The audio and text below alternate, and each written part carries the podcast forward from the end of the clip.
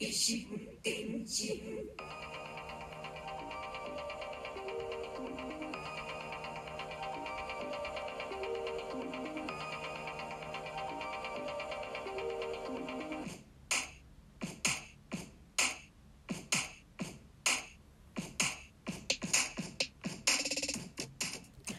どうも、小桜知恵です。ポッドキャスト、ラジオトーク、またはスタンド FM、ノートでお聞きいただいているあなた、こんにちは。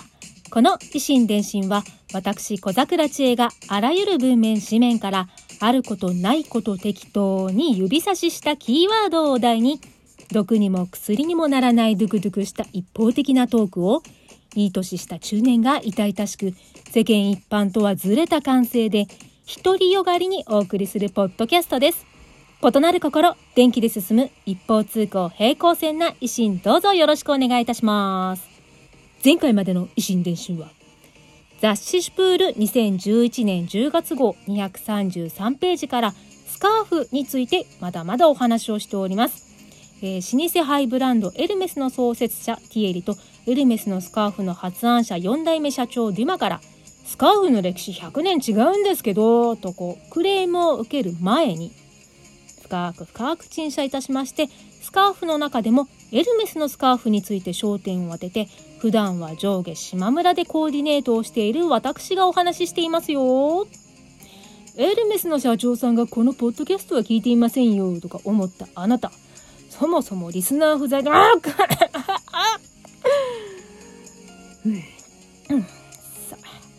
自滅した心からこう気を取り直していってみましょう。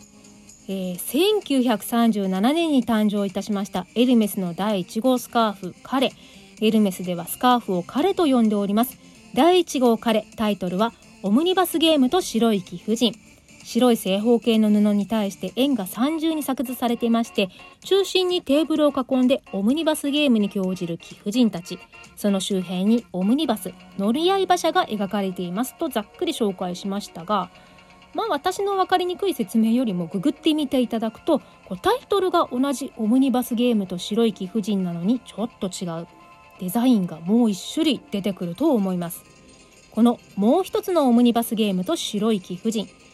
えー2007年第1号彼誕生70周年を記念してリニューアルデザインしてリリースされたものなんですね。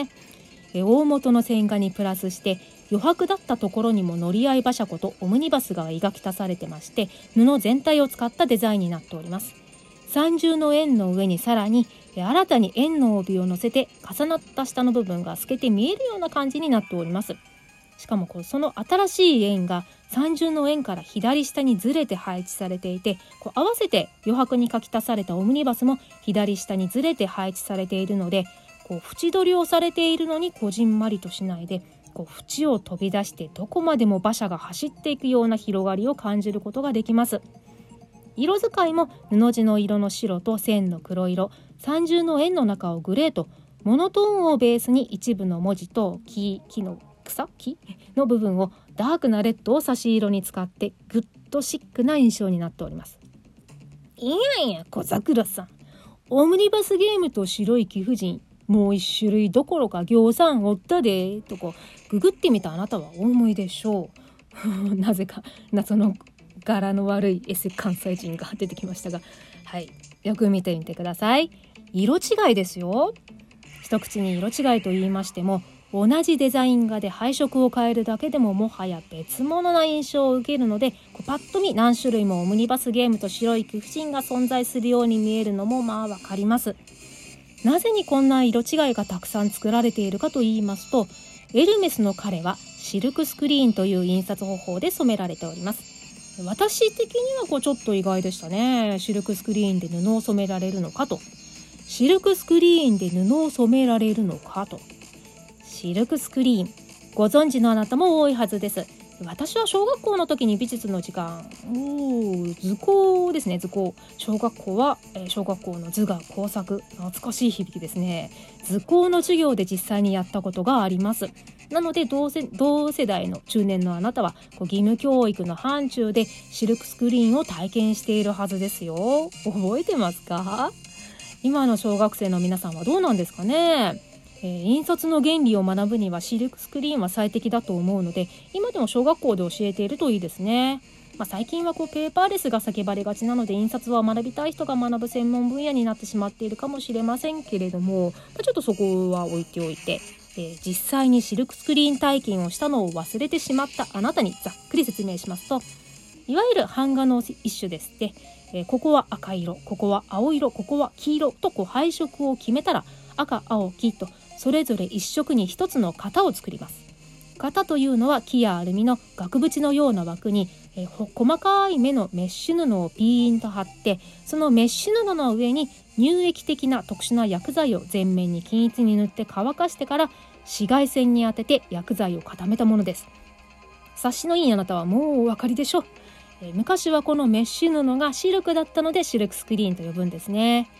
そのままこう型全面に薬剤を塗って固めてしまったら何も印刷できないので紫外線を当てる時に色をのせたいところだけ紫外線をカットします。そして水で洗うと、えー、色をのせたいところ紫外線をカットしたいところだけ薬剤が洗い流されてあの元のメッシュ布が出てきます。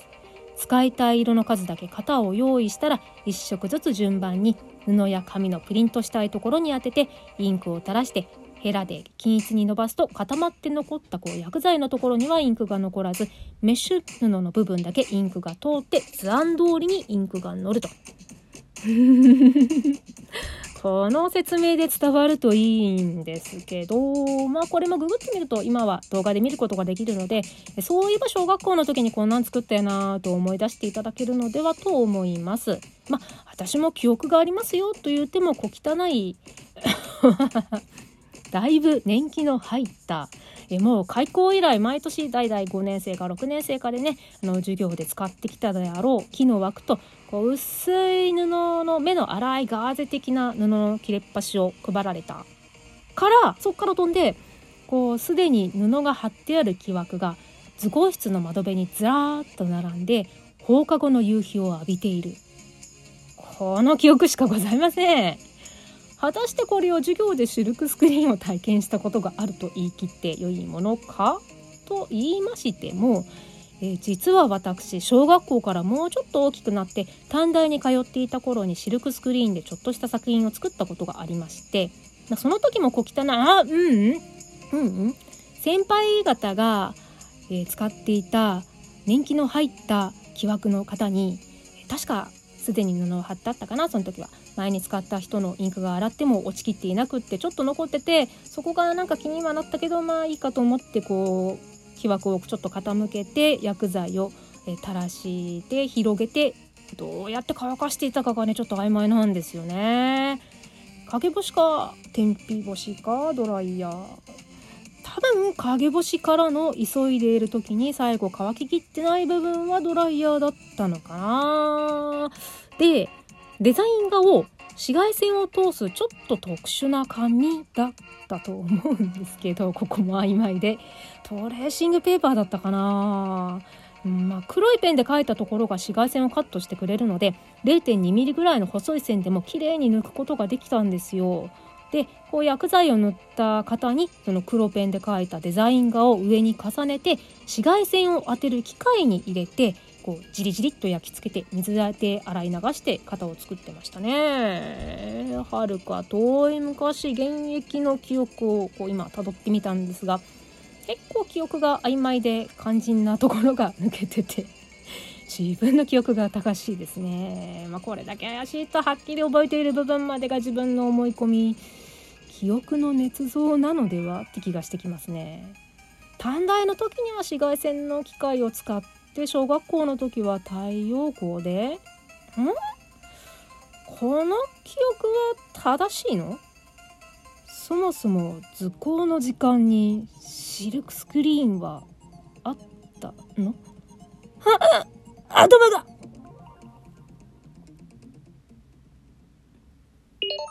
一心伝心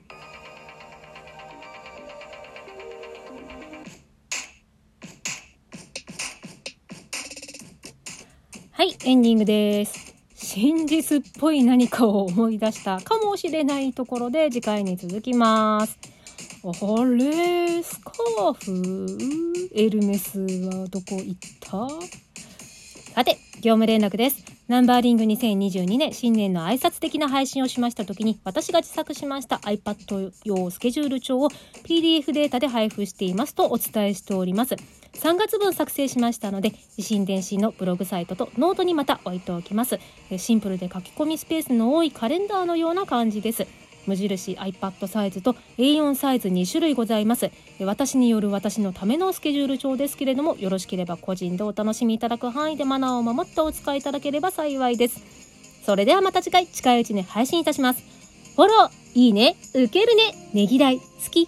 リツイート拡散してくださったあなた、ありがとうございます。そして何よりここまで聞いてくださったあなた、本当にありがとうございます。では最後にダジャレで締めたいと思います。あら、その T シャツ変わった柄がプリントされているのね。へえ、シルクスクリーンでプリントしたんだ。どれどれ？